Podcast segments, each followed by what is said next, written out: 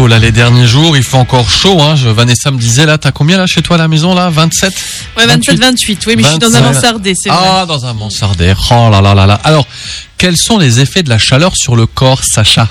Euh, tout d'abord, l'augmentation de la température corporelle et puis la déshydratation, bien sûr. Ça peut même aller jusqu'au coup de chaleur, euh, un malaise, euh, voire même des fois le coma quand c'est grave. Donc euh, dès que le corps il va dépasser 40 degrés, bah, l'effort il est totalement inutile.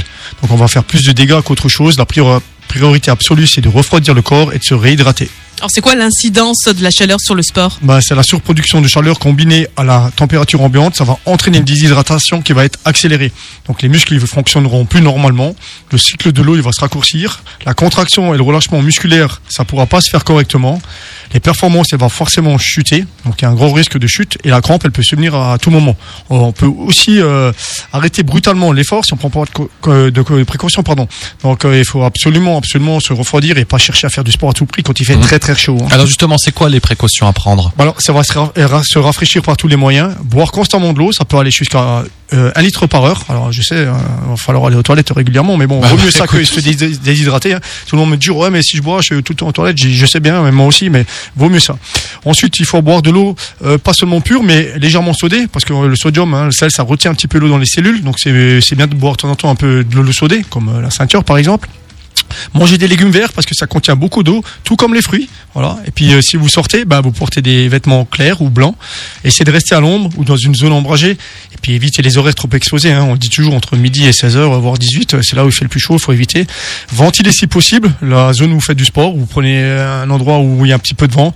Puis réduisez votre temps d'entraînement et votre intensité. hein. Et puis si vous démarrez le sport, bah, commencez pas le sport quand il fait vraiment Ouais, 30 ou pas à 35 midi, degrés. quoi, ouais. Voilà, commencez pas Plutôt du le sport matin comme ça, tard le attendez que ça descende un peu. Voilà, tout à fait. Alors, euh, finalement, quand il fait chaud, est-ce qu'on peut faire du sport tout de même? Oui, Vanessa, on peut quand même faire du sport si on respecte les consignes et qu'on est habitué à pratiquer. On peut faire du sport, il n'y a pas de problème. On va essayer de s'acclimater le plus souvent possible au chaud et de manière progressive. Donc, euh, on peut se mettre progressivement au soleil, hein, euh, tôt dans la saison déjà. Euh, pour ceux qui aiment le sauna, on peut faire du sauna toute l'année. Donc, on s'acclimate quand même à la chaleur malgré tout et on peut le faire toute l'année. On peut aussi changer de sport. On peut passer au sport aquatique, hein, la piscine, Ah bah le paddle, l'aviron. Donc, on peut faire du sport, mais d'une autre manière parce qu'il y a quand même un point d'eau, c'est rafraîchissant. Et puis, on peut faire des sports d'intérieur, euh, fitness, la musculation, pour éviter d'être euh, dans les zones ensoleillées où, où il fait Mhm. encore plus chaud parce que sur soleil il fait souvent 10-15 degrés de plus qu'à l'ombre.